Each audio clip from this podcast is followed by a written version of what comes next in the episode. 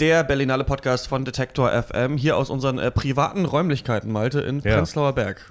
Hi. Guten Morgen. Guten Morgen, Kaffeecast. Ja, es ist wieder Kaffeekast wie in guten alten Doc Leipzig-Zeiten, denn gestern Abend haben wir es nicht mehr geschafft. Deswegen sprechen wir jetzt am Festival Donnerstag über unseren Festival Mittwoch. denn die Embargos zu den Filmen, die wir gestern geschaut haben, fallen heute oder sind gestern Abend gefallen. Deswegen können wir es jetzt hochladen. Und ähm, ja, wie geht's dir? Äh, müde, aber äh, hab immer noch Bock auf die letzten zwei Tage. Heute mache ich so ein bisschen einen Ausflug in äh, japanisches Schockkino. Mal gucken, wie das so wird. Bin ich sehr gespannt drauf. Ähm, ich habe gestern einen Ausflug ins Schockkino gemacht, denn ich habe äh, Philipp Grönings neuen Film Mein Bruder heißt Robert und ist ein Idiot gesehen. Ah. Ein drei Stunden langer Film über zwei Teenager, die vor einer Tankstelle in einem Kornfeld sitzen. Es sind zwei Geschwister. Sie muss für die Abiturprüfung lernen und ihr Bruder Robert, der hilft ihr dabei. Es ist die Abiturprüfung in Philosophie und deswegen zitiert er hauptsächlich sehr viel Heidegger und Augustinus. Da geht es bei Heidegger um das Wesen der Zeit und dass das die Hoffnung sei und das Jetztsein und so weiter. Und bei Augustinus darum, was eigentlich die Zukunft von der Vergangenheit unterscheidet. Und Robert zitiert diese Phrasen und man fragt sich so ein bisschen, das kann ja jetzt nicht so genau das sein, was dann im Abitur gefragt wird wahrscheinlich. Ne? Also da würde man ja einfach sich gegenseitig was abfragen, aber er driftet immer ab. Wir sehen dann sehr nah Aufnahmen von Grashüpfern, hat mich auch ein bisschen an einen Terrence Malick-Film erinnert. Und äh, ich kann sagen, dass ich das furchtbar langweilig fand und auch sehr pseudophilosophisch. Ich äh, habe ja mal Philosophie studiert, aber bin bei Heidegger auch nicht so tief drin. Deswegen denke ich noch oder unterstelle ich dem Regisseur noch, dass wenn man sich richtig gut auskennt, man auch versteht, was er will. Mir haben die ganzen internationalen Journalisten echt ein bisschen leid getan, die diesen furchtbar langweiligen, furchtbar drögen Film ertragen mussten mit Untertiteln und sich das Ja. Gebrabbel in Untertiteln durchlesen mussten. Und dann bin ich tatsächlich nach zwei Stunden äh, aus dem Film rausgegangen.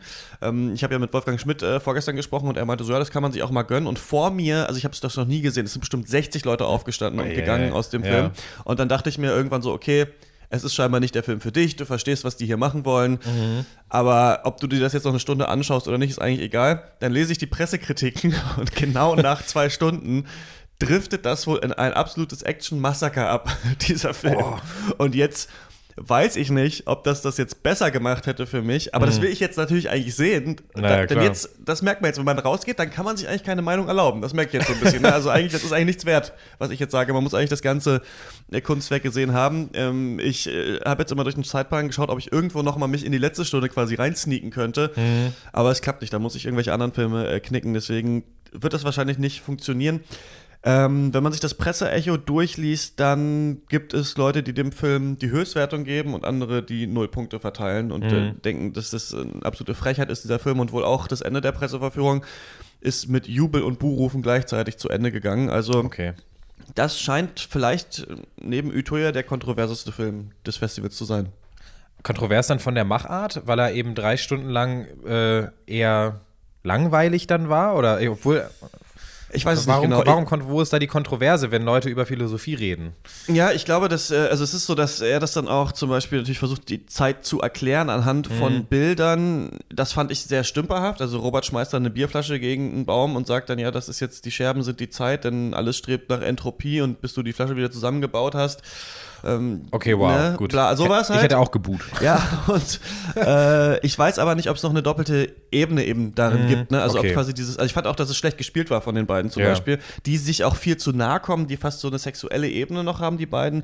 Sie möchte auch unbedingt noch vorm Abi Sex haben und macht dann mit einem Typ rum, der witzigerweise aussieht wie dieser YouTube-Kritiker Robert Hoffmann auf dem Klo da an dieser Tankstelle.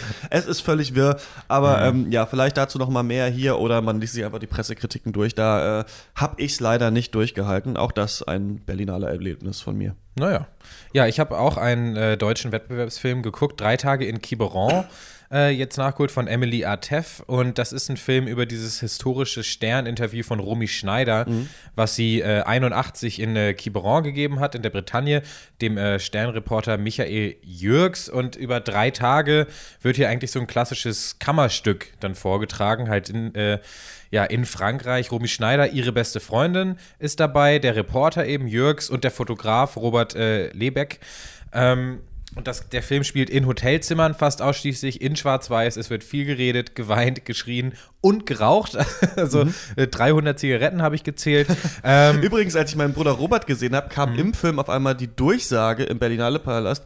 Wir erinnern alle unsere Gäste daran, dass das Rauchen in diesen Gebäuden nicht gestattet oh, ist. Wow. Und ich dachte, das war ein Teil des Films. Ich dachte, das würde gleich kommen. Ne? Das, dann, mir, dann, haben auf einmal alle angefangen zu lachen. Ich dachte mir so, hä? Ich habe aber auch niemanden qualmen sehen in der Vorstellung. Also keine Ahnung, was da los war. Ja, sorry. Ja, drei Tage in Quiberon auf jeden Fall bis jetzt der dialoggetriebenste Film, den okay, ich gesehen cool. habe. Wir hatten ja, du hast ja gestern so ein bisschen den Wunsch geäußert, äh, nach mehr Dialogen ja. vielleicht. Das ist jetzt hier, die sind nicht unbedingt clever und flott wie äh, in der Komödie, sondern eher sehr, sehr tragend. Und der ganze Film hat eben auch so diese Tragweite von so einem großen, einem klassischen Drama, ähm, was die äh, Regisseurin und auch die Schauspieler aber wirklich super gut stemmen. Also Marie Bäumer als Romy Schneider und Birgit äh, Minichmeier als ihre Freundin geben hier hammermäßige Leistungen ab. Charlie Hübner spielt den Fotografen, der auch eine persönliche Beziehung noch äh, zu Romy hat. So kommt noch mal was Neues auch in den Film rein. Der einzige, der für mich ein bisschen abfällt, ist Robert Gwiesdeck. Ähm, der wird hier so ein bisschen an die Wand gespielt von den anderen dreien, hatte ich das Gefühl. Aber an sich entspinnt sich hier wirklich ein ja, ein klassisches, ein sehr emotionales Drama, ähm, in dem eben diese Persönlichkeit Romy Schneider ihre ja fast schon Schizophrenie eben auch vorgetragen wird, dass sie, sie äh, wirklich schwingt hin und her zwischen überglücklich und todtraurig äh, man merkt, dass sie Probleme hat, dass sie äh, de an Depression, mit Depressionen zu kämpfen hat, mit Selbstzweifel, obwohl sie zu der Zeit eben der größte Star in Europa war. Und äh, das macht der Film, der auch von sich selber sagt, dass er das nicht unbedingt realistisch und als Biopic machen wollte, macht der Film einfach unglaublich gut. Und die Regisseurin hat in der Pressekonferenz nochmal gesagt, dass sie auch genau diesen Zeitpunkt, diese drei Tage verfilmen wollte. Wenn Denise Ponce mir gefragt hätte, ein Biopic, also über, über ihr ganzes Leben zu machen, hätte ich Nein gesagt. Und wenn er mir gefragt hätte, mach doch das letzte Jahr ihres Lebens, zwei Monate nach diese drei Tagen in Quiberon ist ihr Sohn gestorben. Ich hätte, ähm, ich hätte das nie gemacht. Ich hätte diesen Film nicht machen wollen. Ja, der Film will ein großes klassisches Drama sein oder ist es dann auch am Ende? Ich muss sagen, unglaublich gut gelungen, tolle Schauspieler, tolles Skript. Ähm, für mich eine große Empfehlung. Super. Und ähm, dann mache ich gleich weiter mit einer. Unsane von Steven Soderbergh. Der hat sich ja 2015, was glaube ich, äh, abgemeldet bei der Berlinale mit Side Effects. Hat gesagt, das ist mein letzter Film. Ciao, ich bin raus. Und dann ah. äh, ist er wieder zurückgekommen. Letztes Jahr mit Logan Lucky. Und in diesem Jahr mit Unsane, ein Psychothriller, der noch eine politische Komponente hat. Es geht um Sawyer Valentini, gespielt von Claire Foy, die das fantastisch macht. Die arbeitet in einem Finanzunternehmen, ist sehr gut in ihrem Job, wohnt in einer neuen Stadt, hat irgendwie alle Verbindungen abgebrochen zu ihrer Vergangenheit. Mhm. Also hat da so ein paar neue Freunde, aber hm, hängt mit niemandem mehr rum von früher und ihre Mutter ist auch sehr, sehr viele Kilometer weit weg von ihr läuft eigentlich alles ganz gut bei ihr, nur ihr Chef will irgendwie mit ihr alleine auf so ein Business-Meeting fahren. Das hat ein oh. bisschen komische Konnotation für sie. Dann geht sie auf ein Tinder-Date, nimmt den Typ auch mit nach Hause, sagt vorher zu ihm, wir haben jetzt einen Abend, so wie du das willst, aber danach darfst du mich nie anrufen. Und man fragt sich schon, okay, warum? Und kriegt dann eine Panikattacke. Und dann kommt raus, dass sie in ihrer alten Stadt einen Stalker hatte, der sie überall verfolgt hat und dass sie den überall sieht, auch in oh. diesem Typ mhm. dann zum Beispiel von ihrem Tinder-Date. Und deswegen entscheidet sie sich dafür, in so eine private Therapieeinrichtung zu gehen und sich da mit einer Psychologin zu treffen, die sich mit Stalkern auskennt und da so eine Session mit ihr zu machen. Dann redet mhm. sie mit ihr darüber und Sawyer wirkt auch total klar. Ne? Also sie weiß, sie hat dieses Problem, sonst funktioniert sie aber ganz gut und braucht eigentlich nur jemanden zum Reden und sagt dann, okay, das fand ich super, vielleicht können wir uns nächste Woche nochmal treffen und dann sagt diese Psychologin, ja, füllen Sie einfach hier die Unterlagen aus, das ist ganz normale Prozedur das macht jeder so, das Kleingedruckte brauchen sie eigentlich gar nicht zu lesen und dann macht sie das und dann sagt jemand zu ihr, warten Sie noch mal hier, es kommt gleich noch mal ein Arzt und redet mit Ihnen. Dann wird sie in ein Zimmer geführt und dann sagt der Arzt, jetzt ziehen Sie sich bitte aus hm. und ich muss mal durch Ihre Tasche schauen. Und dann denkt sie sich so, was ist jetzt los? Und dann wird sie da eingewiesen und das hat sie gerade unterschrieben auf diesen Papieren, dass okay. sie da jetzt bleiben möchte. Sie versucht natürlich dann rauszukommen, sagt, sie ist nicht wahnsinnig. Mhm. Und das ist dieses typische Ding, dass du dann natürlich, ähm, das ist ja zum Beispiel auch bei der Serie Orange is, is the New Black so ein Thema, wenn du dann im Gefängnis ein Verbrechen begehst, ja. kann es sein, dass deine Haftstrafe verlängert wird. Also je mehr sie sich wehrt, desto psychisch kranker wirkt sie natürlich auf diese Einrichtung und das wird mhm. natürlich dann auch in ihre Akte vermerkt. Und so denken wir mit ihr zusammen, dass sie gegen ihren Willen da eingeliefert wurde und sie sieht dann auch da in der Rolle eines Arztes ihren Stalker und denkt, er hat sich eingeschleust in Okay. diese Facility, um sie dort einzusperren. Und dann ist eben die große Frage, halluziniert sie das nur oder ist es tatsächlich so? Denn einer der Insassen jetzt in Anführungsstrichen sagt ihr auch, dass das der Trick ist von diesen privaten Therapieeinrichtungen. Die weisen Leute ein, solange wie die Krankenkasse für den Aufenthalt blecht. Und ihre Krankenkasse zahlt eben sieben Tage für den Aufenthalt. und deswegen wird sie nach sieben Tagen da auch wieder rausgelassen. Aber so lange ist sie eben dann da drin.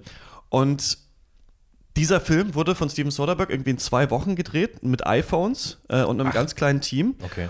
Und ist eine Genreübung für ihn, würde ich sagen. Also erinnert so ein bisschen an Shutter Island, an The Machinist, an Fight Club, so ein bisschen an diese Art Twist. Und Ja. diese, also gerade bei Shutter Island, ne, jemand ist äh, in so einer Irrenanstalt und man weiß nicht, ist er selber wirklich wahnsinnig oder ist er ein Außenstehender. Gleichzeitig hat der Film total guten Humor immer zwischendurch. Also er schafft es, das immer so ein bisschen humoristisch zu, zu durchbrechen, diese absurde Situation. Und Ja. dadurch hat er das Publikum total abgeholt. Und später gibt es ein Cameo von einem Hollywood-Megastar in dem Film, den man überhaupt nicht erwartet. Also man, man kommt da, äh, man sieht so das hin und hört nur die, hört nur die Stimme und denkt so, nee, das ist doch nicht. Und dann ist er das. Und ich kann sagen, das ist eines der großen Highlights auf der Berlinale, dieser Film für mich. Vielleicht aber auch im Vergleich mit den anderen Filmen und gerade Ja. mit so viel Arthouse-Kino. Das Publikum hat so gefeiert, die haben gelacht, sie, es gab oh, und so äh, bei schlimmen Szenen. Am Ende wurde applaudiert. Ich habe das Gefühl, die Leute haben diesen Film richtig gebraucht. Das ist ein Film, der fängt an, dann kommt der erste Dialog, dann weißt du genau, was ist die Situation, worum geht's hier. Die Stimmung ist gut, der sieht ist geil gefilmt. Also trotz iPhones hat er so eine ganz komische ver verwinkelte Ja. 4 zu 3 Ästhetik. Also ähm, ich hatte das Gefühl, das war genau der Film, den ich jetzt gebraucht habe. Schön. Einfach mal so ein klassischer, vielleicht auch ein Unterhaltungswerk dann eher, ja. Genau. Äh, Und der Film zeigt eben ganz gut auf, finde ich, wie ausgeliefert Frauen sein können, wenn Männer sich die Macht nehmen, sich zu entscheiden, was für sie richtig ist und was nicht. Ne? Und das ist ja in dieser Stalking-Thematik Mhm. äh, eigentlich ein gutes Thema, um dieses Gefühl nochmal in den Fokus zu rücken. Es gibt jetzt einen Hashtag, den erwähne ich nicht. Hashtag kenne ich von vornherein schon nicht. ähm, ja, zu viel Arthouse. Bei mir auch ein Film gestern Nachmittag, äh, den ich mal ganz wohlwollend unter Horizonterweiterung ablegen würde. Äh, türkisches Arthouse. Schnell, Christian, deine drei Lieblings-Arthouse-Regisseure aus der Türkei und Umgebung? Ähm, ja, ach man, es gibt diesen einen, ne, diesen ellenlangen Film wirklich gemacht, den ich nicht gesehen habe, der dann irgendwann nochmal auf Arte lief. Ja, es es wird kein Witz vergessen. Ja. Ja, ähm, äh, ist einfach nicht so mein äh, Forte, würde ich sagen. Und äh, worum es auch in diesem Film geht, er heißt äh, The Salt Pillar und ist von Burak äh, Cevik. Das lässt sich schwer sagen. Äh, eventuell geht es um die Zeit und um Vergänglichkeit. Auf jeden Fall sucht eine Frau, äh, die in einer Art Höhle wohnt, ihre Schwester. Und zwar sucht sie sie in einem Fernsehreparaturladen, in einem botanischen Garten, in einem Fotolabor, äh, auf, in einem Raum, wo Tischtennis gespielt wird und in anderen äh, Settings noch, aber ohne Erfolg. Später wird sie dann schwanger und es stellt sich raus, dass ihre Schwester eine alte Greisin ist. Soweit äh, zum Inhalt und ähm, ja, das ist eben einfach so sehr collagenhaft äh, und der Film nimmt leider auch wirklich diese Arthouse-Klischees mit, die man e- eben so kennt und wenn man eben diesem Genre eh nicht so verwandt ist, dann fallen die einem auch sofort auf. Jeder Satz ist kryptisch. Jedes Bild könnte Metapher sein auf was anderes. Und was mich immer am meisten stört, ist, die Kamera bewegt sich nicht. Äh, Es gibt in 70 Minuten, die dieser Film lang ist, zwei Kamerabewegungen. Ansonsten ist es so, hier ist eine Ecke, da stellen wir die Kamera rein und warten drei Minuten. Dann haben wir den irgendwie, weiß ich nicht, die Faszination des stillen Raums vielleicht abgefilmt. Ja. Und dann kommt wer rein und dann äh, passiert eine kurze Szene und dann äh, wird die Kamera woanders wieder aufgestellt. Und dieses ja, dadurch ergibt sich so ein Sehgefühl wie in so einer Bilderausstellung, wie, wie in so einem Museum und dieses museumshafte, künstlerische, das geht mir einfach nicht gut rein, muss ich sagen. Das, ähm, da sehe ich einfach nicht so den Mehrwert drin, aber da bin ich auch vielleicht äh, auch zu sehr Steven Soderbergh-Fan. Ähm, geht mir genauso Mhm. oft, also gerade starre Kameraeinstellungen finde ich ganz oft schwierig. Ich äh, erkläre mir das oft dann damit, dass es einfach viel billiger ist. Ne? Also gerade bei Ja, ja. Arthouse, bei kleinen Arthouse-Filmen ist es natürlich viel billiger, die Kamera irgendwo auf ein Stativ zu stellen. Es hat immer so was Künstlerisches dadurch. Man kann sich auch manchmal mit ein bisschen Arthouse-Gehabe retten über so eine Spielzeit von einem Film, ähm, Ja. weil man nicht so viele Plansequenzen filmen muss. Ja, gut. Mm, Es ist auch so, der Film wurde eben auch von einem Künstlerkollektiv gemacht. Alle haben freiwillig an dem Film mitgearbeitet, hat der Regisseur vorher noch gesagt, und alle waren da. Und dieser Gruppe äh, junger türkischer Künstler jetzt hier ihren Moment auf der, Berlina, auf der Berlinale zu gönnen, das ist natürlich auch super, das mal zu sehen, was eben Film auch so erreichen kann. Die wurden ja eingeladen und haben jetzt äh, ein paar Tage einfach so den Fame und da gucken 300 Leute ihren Film, das ist natürlich super. Aus der Sicht des Kritikers eher nix. Und das liebe ich auch so ein bisschen an der Filmkritik, äh, diese Ambivalenz, dass Leute manchmal vier Jahre daran sitzen, einen Film zu machen, so und das Skript und die Schauspieler casten und dann den Soundtrack und sowas. Und dann geht man als Kritiker rein, guckt sich das zwei Stunden an und sagt, ja, das war nix, Leute. Das war nix. nochmal von vorne, bitte. Ja, bitte nochmal einen anderen Film. Ja. Heute schauen wir uns wieder ein bisschen was an und morgen auch, ähm, denn zwei Folgen werden wir noch aufzeichnen, dieses Personal ja. Podcast. Drei sogar, dann noch einen, dann noch einen kurzen Rückblick. Kleines also es Fazit gibt noch, noch. ein bisschen mhm. was von uns.